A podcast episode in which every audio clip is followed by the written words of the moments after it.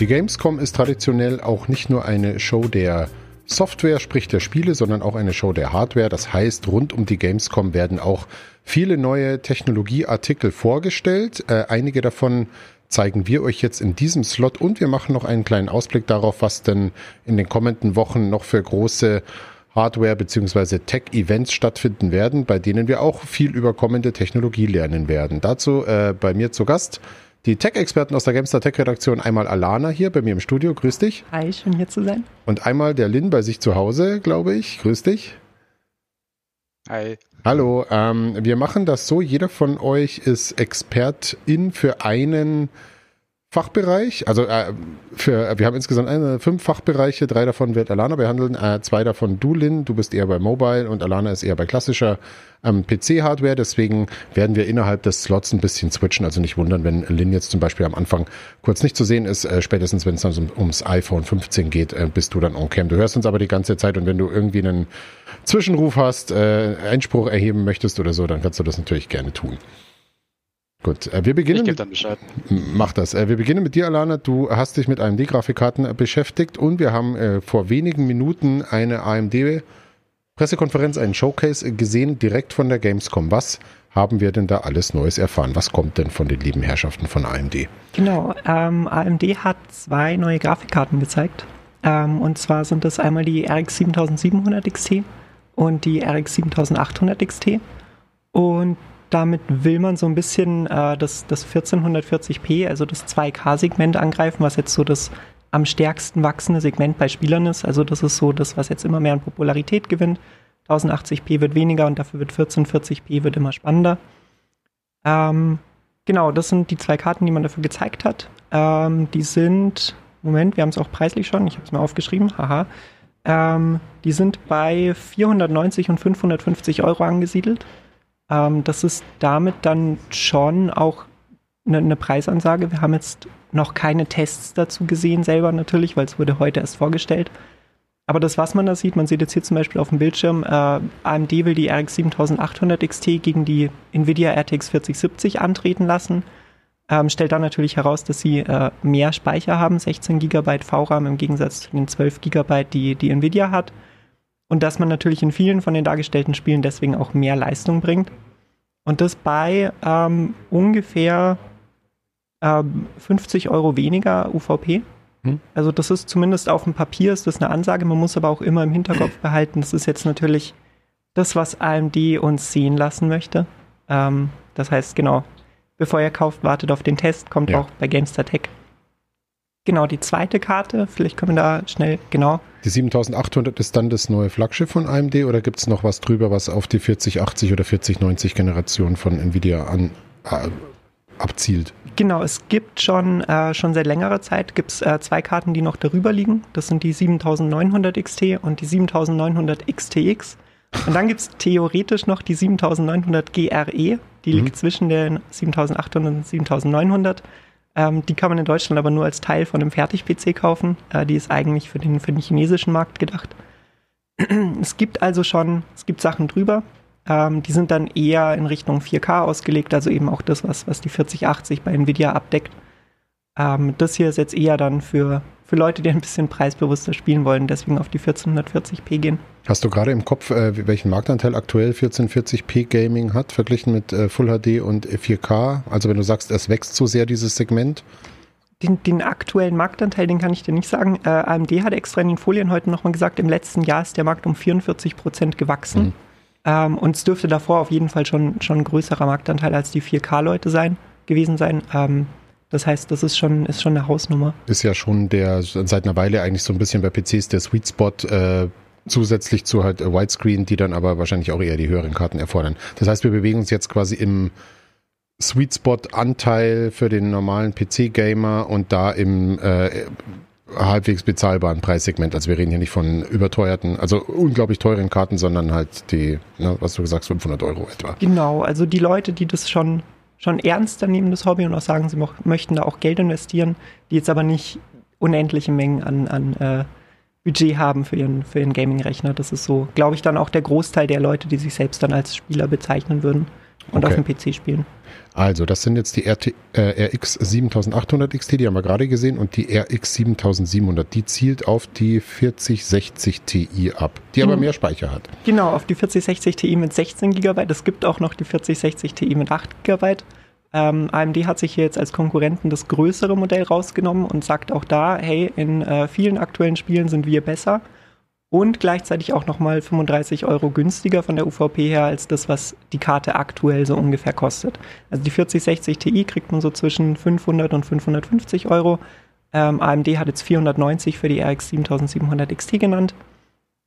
Ähm, das heißt, auch da will man wieder ein bisschen über den Preis angreifen und dann trotzdem aber auch jetzt laut den eigenen Aussagen da ein besseres Ergebnis bei den, bei den FPS liefern. Ähm, auch da wieder der Reminder, das ist das, was AMD uns sehen lassen will. Das heißt, am besten warten, bis da unabhängige Zahlen auch noch dazukommen. Gibt es da ähm, eine Hausnummer, inwieweit der UVP je nach Hersteller dann auch ziemlich genau das trifft, was die Karten dann, ob jetzt äh, ne, äh, Originalhersteller oder D- Dritthersteller, ähm, wie realistisch der UVP ist, verglichen mit dem, was die Karten dann wirklich im Markt kosten? Ähm, mittlerweile, dadurch, dass jetzt auch die, die hauseigenen Modelle oft besser, besser zu bekommen sind wieder, also wir haben jetzt nicht mehr die Knappheit, die wir noch vor ein paar Jahren hatten, ähm, kriegt man die Karten häufig dann schon zur UVP. Ähm, und dann die, die Boardpartner, die orientieren sich da schon, schon ungefähr in dem Preissegment. Wenn man Karten hat, die jetzt, weiß ich nicht, äh, nochmal noch mal bessere Specs liefern, die besser gekühlt sind, dann geht der Preis natürlich nach oben. Aber meistens ist die UVP schon, schon ein ordentlicher Gradmesser, wenn jetzt nicht äußere Faktoren dazukommen wie Lieferknappheit oder sowas oder ähm, Kryptoaufkäufe. Also ich denke, das kann man schon, den, den Preis kann man als Hausmarke schon, schon Okay. nehmen. Was äh, haben die denn noch zu bieten? Hier steht was von FSR 3, das ist die äh, Kantenglättungstechnologie oder das Upscaling, genau gesagt. Kantenglättung ist es ja nicht direkt, sondern das Upscaling von, von, in, äh, von, von AMD. Was wird sich da tun in den Genau. nächsten Wochen? Ähm, es gibt bei AMD mit, mit FSR oder Fideli Fidelity FX Super Resolution ähm, gibt es schon eine Weile auch so eine Upscaling-Technologie, die im Endeffekt euch erlaubt, dass ihr ähm, ohne die Hardware weiter zu belasten entweder eine höhere Auflösung bekommt oder bei derselben Auflösung mehr Frames bekommt. Ähm, bei Nvidia gibt es sowas ähnliches, heißt da DLSS. Ähm, da hat man jetzt kürzlich auch DLSS 3.5 vorgestellt.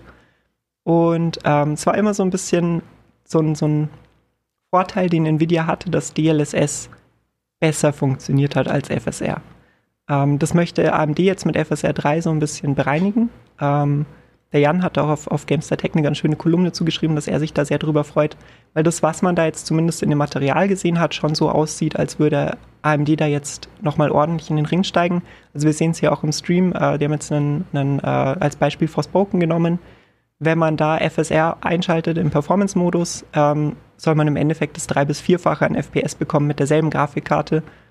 Ähm, genau, wenn das, wenn das so kommt, wie da dargestellt, dann, dann ist das schon, schon ein Duell, worauf man sich da, glaube ich, einstellen kann. Dieses AMD Fluid Motion Frames entspricht das dem, was die Frame Generation ist bei den Nvidia-Karten, dass äh, KI-basiert Zwischenbilder erzeugt werden? Weißt du das? Ähm, ich glaube, das war Fluid Motion Frames. Also äh, FSR 3 bekommt auch so eine Technologie, dass es äh, im Endeffekt diese Zwischenbilder ähm, herstellen kann.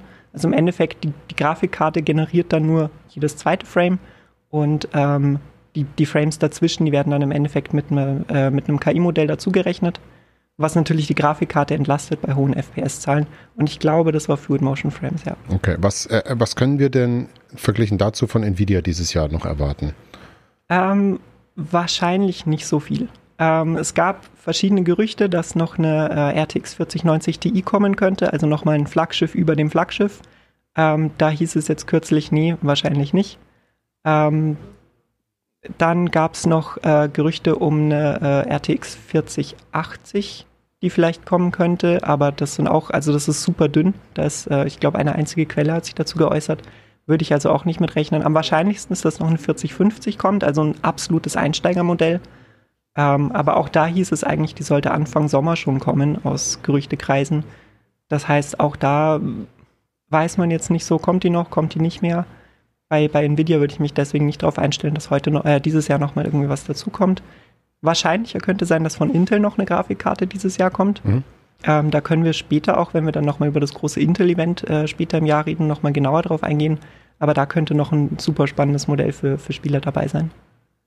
Gut, dann erstmal danke dir, Alana. Das äh, war jetzt kurz der Roundup zum Thema AMD, was die vorgestellt haben. Also zwei mittel, ja, sag ich mal, äh, mittlere Oberklasse äh, Grafikkarten in Konkurrenz zu den nicht ganz Flaggschiffen von Nvidia. Ähm, Stichwort Flaggschiffe, da werden wir in wahrscheinlich wenigen Tagen eine Apple Keynote bekommen mit dem neuen iPhone zum Thema traditionell im September. Lieber Lin, was kannst du uns denn zur Apple Keynote und dem iPhone 15 erzählen? Hi.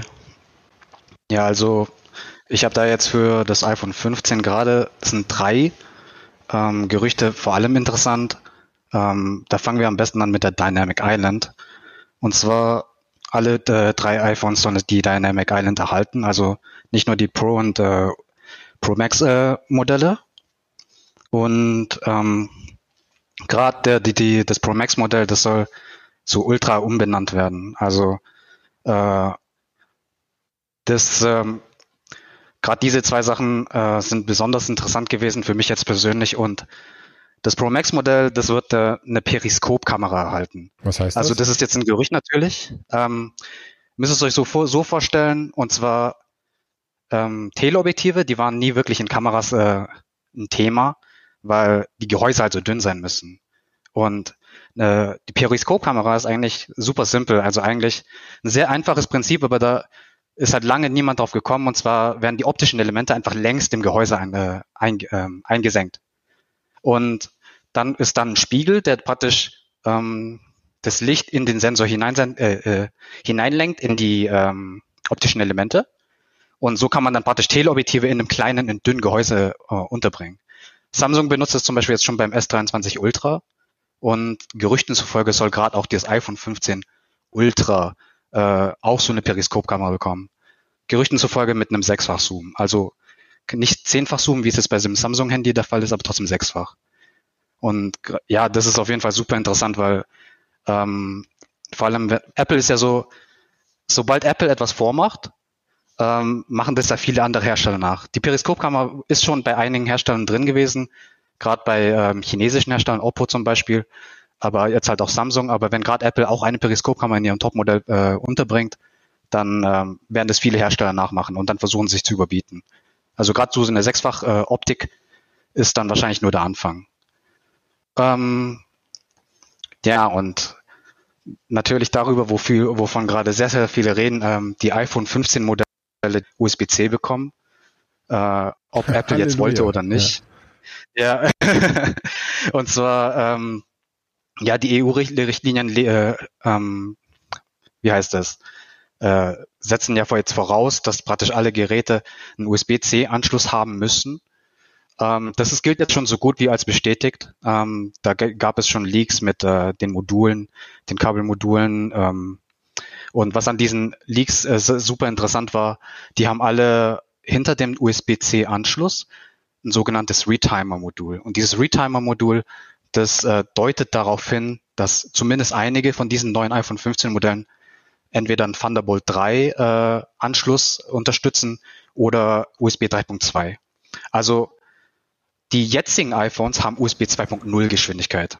Das ist äh, relativ langsam, und ermöglicht jetzt halt nicht viel. Äh, man kann Daten übertragen und das Handy aufladen und so weiter, aber äh, Thunderbolt 3 bzw. USB 3.2 hat eine sehr hohe Datenübertragung, bis zu 40 Gigabit pro Sekunde und das würde halt erlauben, zum Beispiel ähm, Dockingstationen, externe Bildschirme anzuschließen.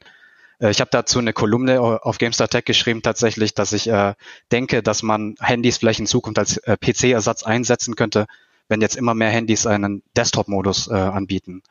Und sollten äh, die iPhone 15 Pro und äh, Ultra-Modelle einen Thunderbolt-Anschluss unterstützen, wäre das eine Möglichkeit, die Apple gehen, äh, einen möglichen Weg, den Apple gehen könnte.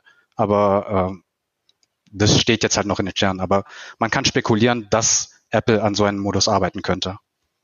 Das heißt, ich stecke mein Handy dann, ich habe gar keinen Desktop-Rechner mehr, sondern, sag ich mal, für, wenn ich jetzt nicht gerade äh, hochqualitative Gaming-PC-Dinge äh, tun möchte, dann stecke ich mein iPhone an eine Dockingstation an und äh, connecte mich wireless wahrscheinlich mit, ähm, mit einer Tastatur und einer Maus und nutze dann einfach mein iPhone als Rechner. Mit entsprechenden Bildschirm ja, also oder als Streaming-Plattform zu Hause am Fernseher oder sowas. Ja, das ist auch nicht neu. Also äh, Samsung zum Beispiel hat das mit Samsung DeX. Ähm, du, die haben sogar auch eine eigene Dockingstation, die sie verkaufen. Ähm, du dockst praktisch das Handy an wie eine Nintendo Switch. Mhm. Die hat dann Anschlüsse wie HDMI. Äh, und dann kannst du kabellos eine Tastatur und Maus verbinden. Und dann öffnet sich auch ähm, das Android von, äh, von dem Samsung-Handy in einer Art äh, Desktop-Umgebung, die man auch jetzt von Windows zum Beispiel kennt. Und äh, wo optimiert ist auf die Tastatur- und Maussteuerung. Und ja, ich kann mir zum Beispiel vorstellen, wenn Apple so einen Weg gehen würde, dann könnten die iOS praktisch äh, so aussehen lassen wie macOS. Mhm. Und wenn Handys zum Beispiel in Zukunft mega, äh, äh, äh, sind sie ja jetzt schon, ähm, leistungsstark sind, dann kann ich mir sehr gut vorstellen, dass man theoretisch zum Beispiel nur mit einem Handy arbeiten könnte. Handy und Dockingstation. Verstehe. Ähm, zu mehr Mobilgeräten kommen wir gleich noch, nämlich äh, die neuen Google Pixel Handys. Jetzt gehen wir wieder zurück zu Alana, denn die kann uns noch ein bisschen was erzählen über Intel und die IFA-Ausstellung. Ähm, Intel hat auch eine neue Veranstaltung geplant. Was, was erwartet uns da? Genau, äh, Intel bringt die, bringt die Veranstaltung äh, jetzt, ich, schon seit, seit ein paar Jahren so als eigene Hausmesse. Äh, die ist dieses Jahr am 19. und 20. September, das heißt Intel Innovation. Und da stellt man traditionell neue, neue Produkte vor. Ähm, und das werden dieses Jahr auf jeden Fall neue Prozessoren sein und vielleicht auch eine neue Grafikkarte. Ähm, wir können einfach mit den, mit den Prozessoren anfangen, weil da wissen wir das, was kommt. Da hat äh, MSI gestern versehentlich schon ähm, einiges verraten.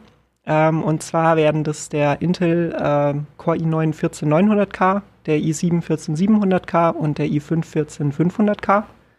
Ähm, also so die drei klassischen übertaktbaren äh, Flaggschiff-Modelle. Was heißt Flaggschiff-Modelle? Die drei bekanntesten Modelle und beliebtesten Modelle.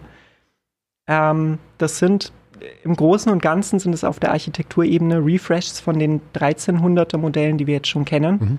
Das heißt, äh, beim Core i9 und beim Core i5 wird sich sehr wenig tun.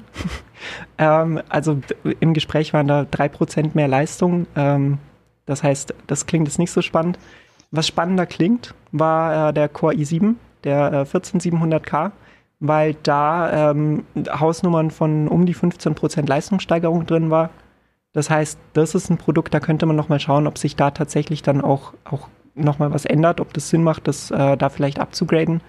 Ähm, wobei man gerade, wenn man jetzt als Spieler unterwegs ist, ja schon immer sagen muss, die CPU ist äh, wird zu Recht stiefmütterlich behandelt neben der Grafikkarte, einfach weil äh, bei der Grafikkarte ein Upgrade meistens mehr bringt. Mhm. Ähm, deswegen vielleicht auch spannender die äh, Grafikkarte, die Intel noch zeigen könnte. Bevor du zu den Grafikkarten kommst, äh, ich höre allerdings in letzter Zeit öfter, ja, Flaschenhals äh, CPU, weil jetzt war jetzt ja tatsächlich jahrelang so, dass es dann doch irgendwo ein bisschen Wumpe war, welche CPU in deinem Rechner war, ähm, ob die fünf Jahre alt war oder zwei oder teilweise für viele Spiele auch sieben Jahre. Mein Gott, äh, ging schon. Das meiste hat die Grafikkarte gemacht. Aber Beispiel jetzt bei einer Engine wie jetzt Creation 2 von Starfield, die sehr viel berechnen muss, weil Objekte überall im Universum herumliegen und da auch bleiben sollen und immer wieder gefunden werden sollen. Äh, wie wichtig wird das dann jetzt oder bleibt das eine Ausnahme, dass es auf die Engine ankommt? Ähm, das ist, glaube ich, ein bisschen Blick in die Glaskugel. Ähm, also natürlich gehen die Anforderungen auch für die CPU nach oben und ich glaube, Starfield ist da mit der großen Welt ein, ein gutes Beispiel dafür, äh, dass dann vielleicht auch ein gutes Stück CPU hungriger wird. Ähm, und wir sehen auch über die Jahre hinweg, dass ähm, bei Spielen immer mehr Kerne genutzt werden. Ähm, aber momentan, wenn man jetzt nicht die absoluten Top-Modelle hat, glaube ich, ist es schon immer noch so, dass man sagen kann, ähm, bei der Grafikkarte ist das Geld im Allgemeinen besser aufgehoben. Im Detail muss man sich aber immer den eigenen Rechner anschauen. Ist es die CPU, die bei mir voll ausgelastet wird? Ist es die Grafikkarte, die voll ausgelastet wird? Ähm, wo kommt mein Rechner jetzt persönlich an die Grenzen? Und davon dann abhängig machen, was man upgradet. Das heißt, das ist jetzt eher so, so einmal breit drüber gefahren, dass man sagt, die Grafikkarte klingt spannender. Und was hat Intel denn bei den Grafikkarten zu bieten jetzt in Zukunft? Mm, genau, äh, genau genommen hat Intel die Grafikkarte letztes Jahr schon gezeigt. Ähm, wenn wir vielleicht nochmal genau die Grafik hier bekommen, ähm, Intel hat letztes Jahr seine ersten äh, dedizierten Grafikkarten gezeigt, äh, die, die Intel Arc A-Serie, und da vier Modelle präsentiert, von denen wir bis heute nur drei Modelle haben, ähm, weil die Intel Arc 5 A580 kann man bis heute nicht kaufen. Ähm, die wurde dann schon eine Weile abgeschrieben, dass die vielleicht doch nicht mehr kommt. Jetzt in letzter Zeit sind aber plötzlich wieder eine Menge Benchmarks dazu aufgetaucht, eine Menge Leaks im Internet aufgetaucht. Deswegen ist so ein bisschen die Vermutung, dass sie vielleicht doch noch zur Intel Innovation kommen könnte. Und ähm, das, was man da bisher gesehen hat, äh, könnte gerade für Leute, die jetzt vielleicht nicht so viel Geld haben, die jetzt vielleicht aufs Geld schauen müssen, wenn sie sich einen neuen Rechner zulegen, ähm, könnte die ein spannendes Produkt werden. Ähm, also es gab einen Benchmark-Leak, der hat ähm, die Performance von der Intel Arc 5 in dem Benchmark auf selbe Ebene gesetzt wie die äh, RX 7600 mhm. ähm, von, von AMD. Und ähm, gleichzeitig ist aber das nächsthöhere Modell von Intel, also die Intel Arc 7 A750, günstiger als das entsprechende AMD-Modell. Das heißt, wir können davon ausgehen, dass auch diese Intel Arc A580, die noch kommen könnte, noch mal ein Stück günstiger wird. Wenn die Karte also in Spielen tatsächlich halten kann, was sie in dem Benchmark verspricht, dann könnte das eventuell tatsächlich ein wirklich gutes Angebot werden, dass man dafür, weiß ich nicht, 200, 210 Euro ähm, eine, eine, ordentliche Einsteigerkarte bekommt. Was ein bisschen immer so die Krux bei Intel ist, ist äh, tatsächlich noch die Software. Also dadurch, dass Intel erst letztes Jahr eingestiegen ist, merkt man da immer noch, dass da immer wieder Kinderkrankheiten sind. Wenn man sich eine Intel-Karte zulegt, dann muss man, glaube ich, auch heute noch erwarten, dass man da Arbeit reinsteckt, dass man sich aktiv immer wieder Lösungen sucht, wenn man auf Treiberprobleme stößt oder sowas. Hm, das heißt, man braucht einen gewissen, einen gewissen Willen zum Abenteuer, wenn man sich so eine Intel-Karte anschafft. Aber das ist in den letzten Monaten schon deutlich besser geworden. Das heißt, es könnte, könnte da nochmal so ein, so ein Angebot im Herbst kommen. Gut, äh, ja, man muss ja auch mal was Neues wagen. Ähm, was Neues erleb erleben wir auch auf der IFA-Ausstellung in Berlin. Wann ist die und was äh, gibt es da Cooles zu sehen? Genau, die ist nächstes Wochenende tatsächlich. Oh. Ähm, also nächste Woche geht es, wenn ihr wollt, direkt weiter mit Messe. Ähm, die ist in Berlin jedes Jahr. Ist ähm, im Endeffekt eine, eine, Technikmesse inzwischen. Es gibt Fernseher zu sehen, es gibt äh, Smart Home zu sehen, es gibt Handys zu sehen. Es gibt Laptops zu sehen, also einmal so, so quer drüber. Ähm, ist auch nicht teuer, also man kriegt dann ein Wochenendticket für ungefähr 25 Euro. Also wer jetzt sagt, so ja, Gamescom hat bei mir nicht geklappt, aber Berlin ist um die Ecke und ich hätte Lust auf so ein bisschen Messe-Feeling. IFA macht auf jeden Fall immer Spaß, weil man sich gerne auch mal Technik selber anfasst. Ähm, die, die IFA ist jetzt nicht dafür bekannt, dass es da die großen Ankündigungen gibt. Also es gibt Gerüchte, dass vielleicht äh, Honor ein neues Smartphone vorstellen könnte, so, so ein Foldable äh, Smartphone. Vielleicht kriegt man einen eher experimentelleren neuen Fernseher zu sehen. Ähm, es gab da in der Vergangenheit gab es Modelle, ähm, weiß ich nicht, wie, wie einen Fernseher in einem Koffer oder einen Fernseher zum Ausziehen. Ähm, genau. Und insgesamt ist es aber eher so, so ein bisschen wie bei der Gamescom auch, dass man dahin hingeht, um das alles mal selbst ausprobieren zu können. Gut, äh, dann tut das, wenn ihr in oder um Berlin äh, wohnt, schaut euch die IFA an und ich sehe hier, es gibt einen äh, achso, das war letztes Jahr ein LG OLED in 97 Zoll. Ich finde meine 65 daheim ja immer noch geil, aber jetzt äh, muss nach zu Hause, wir brauchen jetzt einen 97 Zöller. Muss halt leider sein, hilft ja nichts. Was auch sein muss, ist, dass, ist, wenn wir jetzt noch über die Google Pixel Handys reden, kurz, äh, uns läuft leider ein bisschen die Zeit davon, tut mir leid, äh, Lynn, ähm, lass uns trotzdem noch kurz über Google Pixels reden. Ähm, was gibt's da Neues? Wann erfahren wir da was und was erfahren wir da? Also wir gehen davon aus, dass die Pixel-Handys im Oktober vorgestellt werden. Das, die, wurden, den, äh, die Pixel 7-Reihe wurde zum Beispiel auch im Oktober vorgestellt. Für gewöhnlich halt, wie gesagt, immer im Herbst. Ähm, ja, also das werden zwei Handys erwartet, Pixel 8 und Pixel 8 Pro, sowie Pixel 7 und Pixel 7 Pro, also einfach direkter Nachfolger zu den Handys jetzt. Zu den Pixel-Handys existieren bisher tatsächlich auch nur vereinzelt Gerüchte und Leaks. Aber wir können so ein bisschen spekulieren und dann auch natürlich sagen, was macht davon Sinn und was nicht.